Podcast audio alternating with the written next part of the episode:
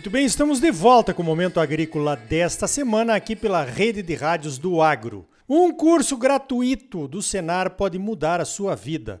São mais de 350 cursos gratuitos à sua disposição. Procure o Sindicato Rural da sua cidade e participe. Vamos a mais fatos e notícias importantes da semana pelo mundo afora?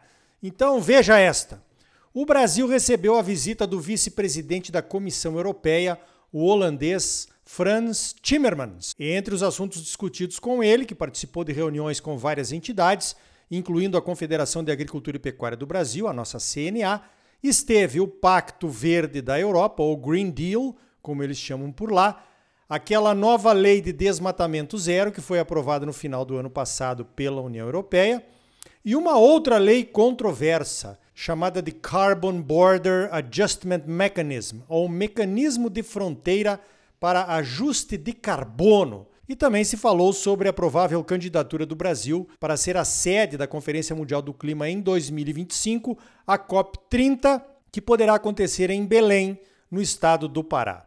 Só assunto polêmico, hein? É claro que todos estamos preocupados com os reflexos dessas decisões que parecem barreiras comerciais não tarifárias disfarçadas de política ambiental e os impactos que isso pode ter contra as exportações do agro do Brasil para a Europa. A sensação que ficou e que me foi relatada por alguém que participou das reuniões é de que os europeus aprovam essas maluquices, mas não têm a mínima ideia de como vão implantar ou qual será o real impacto econômico que elas terão no mundo e também sobre as suas próprias populações e economias. Quer ver?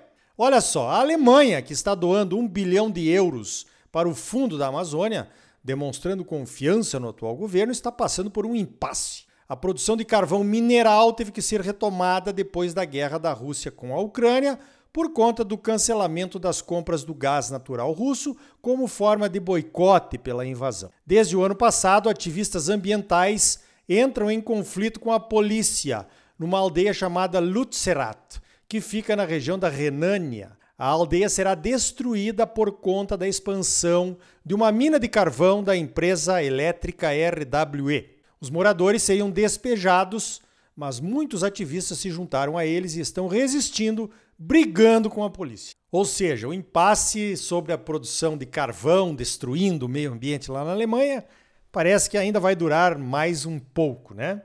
A Alemanha também é o país com a maior produção de orgânicos. São 30 mil fazendas com produção orgânica, o que representa 10% das operações agropecuárias de lá. Eram 6% dos produtores em 2015, quando esse programa do governo para os orgânicos começou. O objetivo é que a produção orgânica chegue a 30% das fazendas até 2030. Mas, segundo uma reportagem da Deutsche Welle, a inflação trazida pela pandemia e pela guerra na Ucrânia está colocando os produtores orgânicos alemães em protestos para pedir mais ajuda ao governo. O custo de produção, principalmente por conta do aumento do custo da energia e dos combustíveis, está causando o fechamento de seis fazendas por dia lá na Alemanha. E uma seca de mais de três meses que aconteceu no ano passado também ajudou a piorar a situação.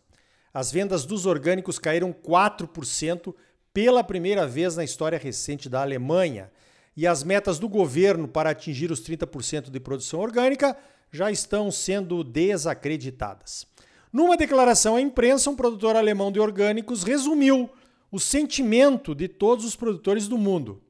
Ele disse: se a sociedade realmente quer mudanças, tem que entender que terá que pagar pelo custo de um produto mais sustentável. É, é verdade ou não é? Quer mais? Veja esta então. A Nova Zelândia está propondo taxar as propriedades de lá de acordo com as suas emissões. A Nova Zelândia é um país pequeno, formado por duas ilhas, lá pertinho da Austrália, do outro lado do mundo, né? A economia da Nova Zelândia é baseada na pesca em florestas plantadas, na mineração e na agricultura. A Nova Zelândia tem 23.400 fazendas de gado de corte e ovelhas, que ocupam 45% do território. São 5 milhões de cabeças de gado de corte e de leite e mais 25 milhões de cabeças de ovinos. A maioria da produção é exportada. A média mundial das emissões que vem do agro é de 24%. A agropecuária da Nova Zelândia é responsável por 50% das emissões totais do país. O pessoal do agro de lá já está reclamando que serão prejudicados com esse novo imposto. Os defensores do imposto dizem que não, que vão cobrar dos produtores que ainda podem se adequar melhor para diminuir as suas emissões, para premiar os produtores que já se adequaram e já diminuíram as suas emissões. Se essa moda pega, hein? Agora, um detalhe: a Nova Zelândia tem pelo menos dois vulcões ativos. E quando esses vulcões entram em erupção, hein? Mandando toneladas de gases de efeito estufa para a atmosfera. Quem vai pagar pelas emissões, hein? Pois então, essas mudanças no mundo do agro, pelo mundo afora, que são propostas e adotadas em ambientes engravatados das conferências do clima, quando chegam até o produtor, enfrentam desafios nunca imaginados pelos burocratas. E é muito mais difícil de mudar se não houver lucro envolvido na mudança. Não dá para confiar em subsídios dos governos e pagamentos por serviços ambientais somente. E aí vai outra reflexão. Adianta mudar a forma de produção através de subsídios quando o mercado não pode ou não quer pagar mais caro por produtos orgânicos, por exemplo, ou quando a energia usada nas propriedades vem de combustíveis fósseis, como o caso do carvão, por exemplo, esta guerra da Ucrânia expôs a fragilidade dos países europeus nessa questão energética.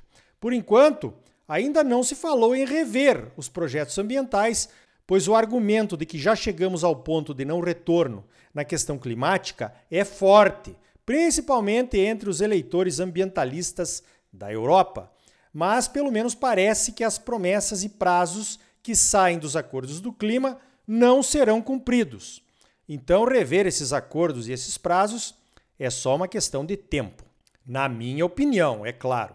Aqui no Brasil, mudamos muito a forma de produção nos últimos 15 anos com a segunda safra, os sistemas integrados de produção e a agricultura de baixo carbono, e vamos mudar ainda mais nos próximos anos, aumentando a produtividade dos cultivos de segunda safra e incorporando outras culturas em outras regiões, como segunda safra, e aumentando muito o uso de biológicos. É um caminho sem volta. É o potencial da agricultura tropical que ainda estamos desenvolvendo e conhecendo.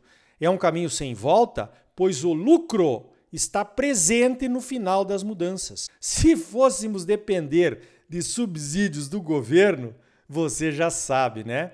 Ainda estaríamos gradeando as terras para plantar. Outro ponto importante: eu falei em mudanças importantes na forma de produção nos últimos 15 anos.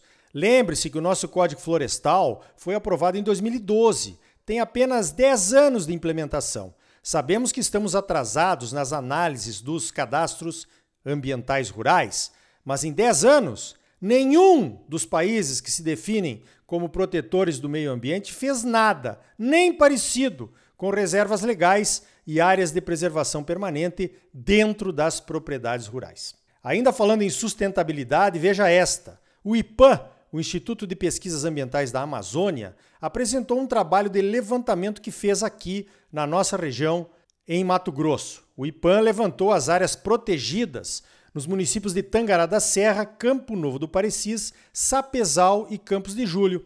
Esse é um projeto do IPAM em parceria com o PCI, a estratégia Produzir, Conservar e Incluir. Lembra dela? Que foi lançada no governo Pedro Taques e depois virou instituto para não depender só do governo. Vamos falar um pouco sobre os resultados mas ainda vamos voltar nesse assunto aqui no Momento Agrícola nos próximos programas.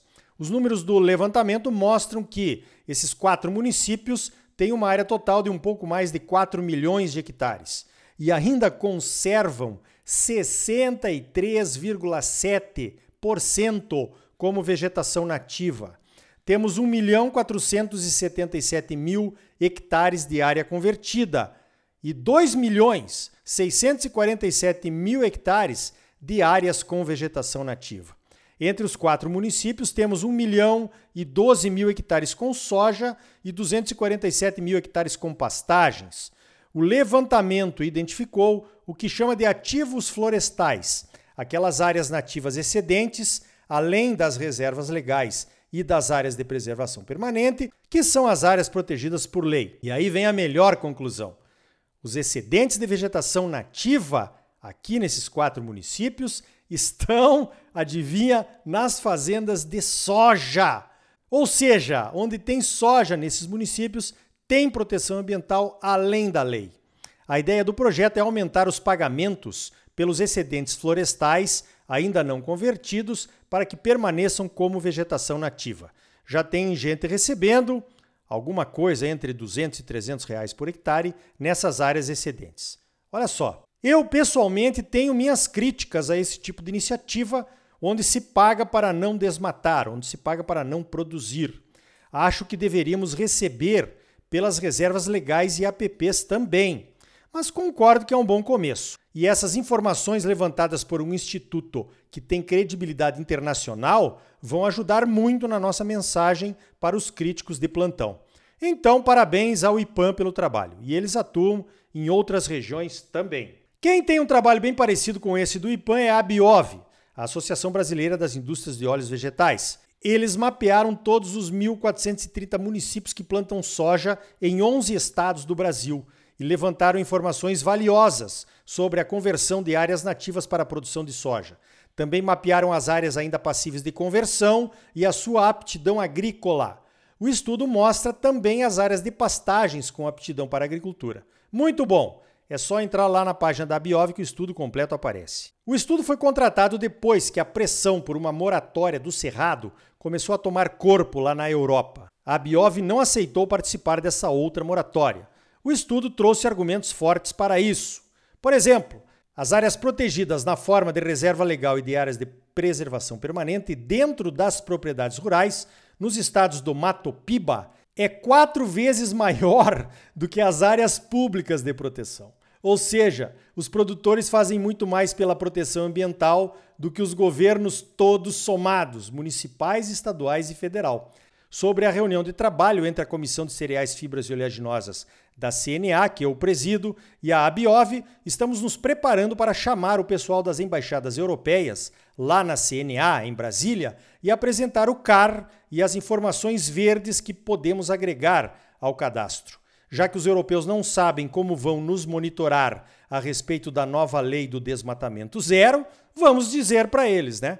Vamos sugerir que o cadastro ambiental rural, acrescido de uma página verde com as informações sobre os nossos ativos ambientais e até quem sabe um cálculo de carbono, seja o nosso passaporte para a Europa. Por que não? Então tá aí. No próximo bloco vamos saber como vai ser o Acrimate em Ação 2023 e vai percorrer 30 municípios com pecuária em Mato Grosso. E ainda hoje, o pesquisador da Embrapa Cerrados, o Sérgio Abud, fala sobre os métodos e a importância do bom controle da cigarrinha do milho. O agro é a força do Brasil. O sistema sindical é a força da união dos produtores. Então participe do seu sindicato rural. Sistema Famato Senar, trabalhando para fortalecer o nosso agro cada vez mais. Voltamos já com mais momento agrícola para você.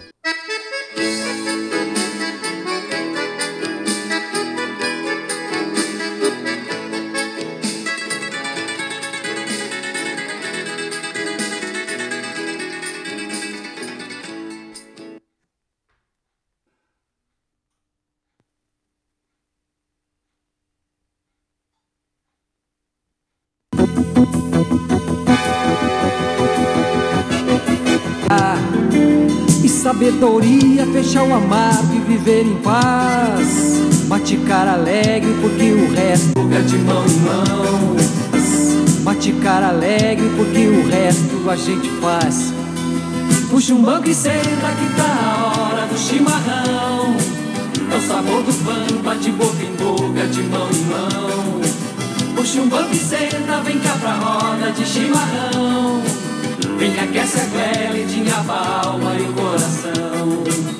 Puxa um banco e senta que tá na hora do chimarrão.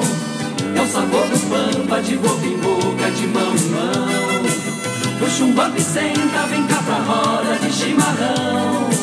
Bem aquece a goela e tinha alma e o coração